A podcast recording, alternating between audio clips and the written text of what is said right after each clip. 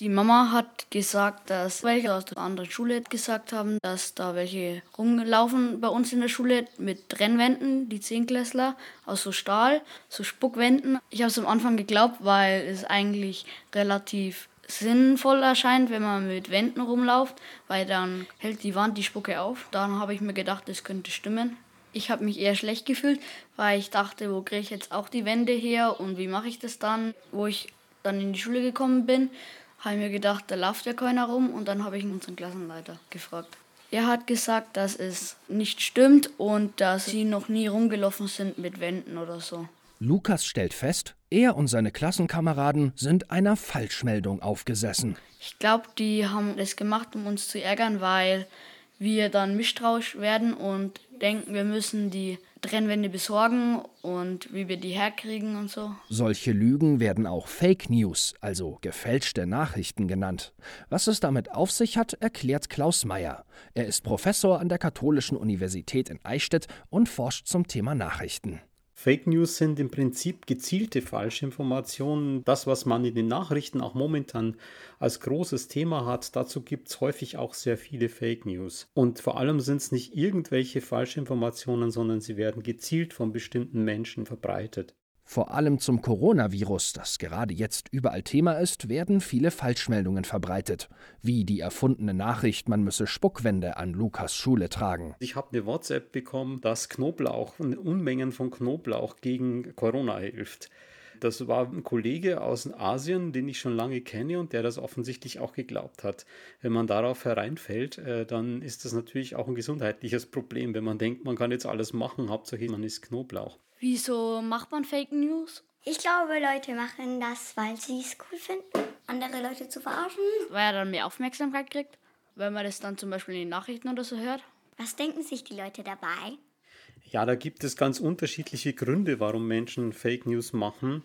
Also ein ganz einfacher, vielleicht auch harmloser Grund ist, dass man schlechte Scherze sich überlegt und dann sich freut, wenn andere drauf hereinfallen. Also vielleicht habt ihr selbst ja auch schon mal einen Aprilscherz gemacht. Ist ein Scherztag.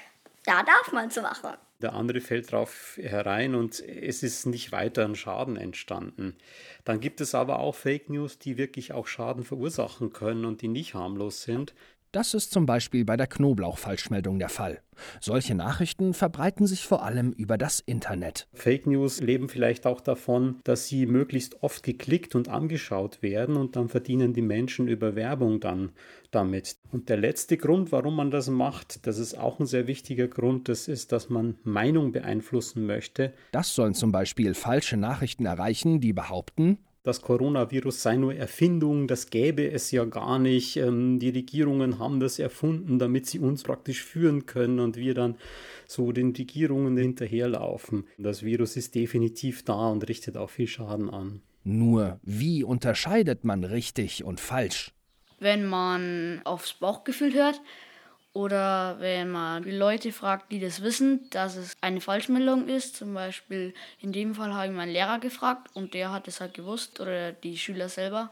Man könnte googeln, eine zweite Meinung holen, im Internet mal schauen. Wie erkennt man, dass es Fake News sind? Also zunächst sollte man nicht alles glauben, was einem so begegnet, vor allem nicht alles glauben, was einem im Internet oder auf sozialen Netzwerken begegnet.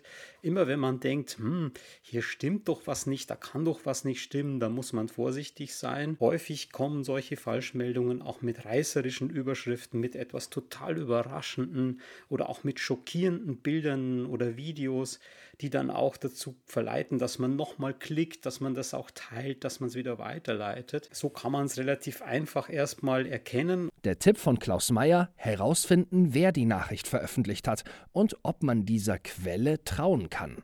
Denn nur weil etwas im Internet steht, ist es noch lange nicht wahr. Woher kommt es denn überhaupt? Wer hat das denn verbreitet? Wir sagen dann immer, was ist die Quelle? Und dann kann man schauen, ob auch noch andere von dieser Nachricht erzählen, zum Beispiel von der Zeitung oder von der Zeitschrift, die man sowieso vielleicht schon kennt oder von der Tagesschau, die man als Fernsehsendung kennt.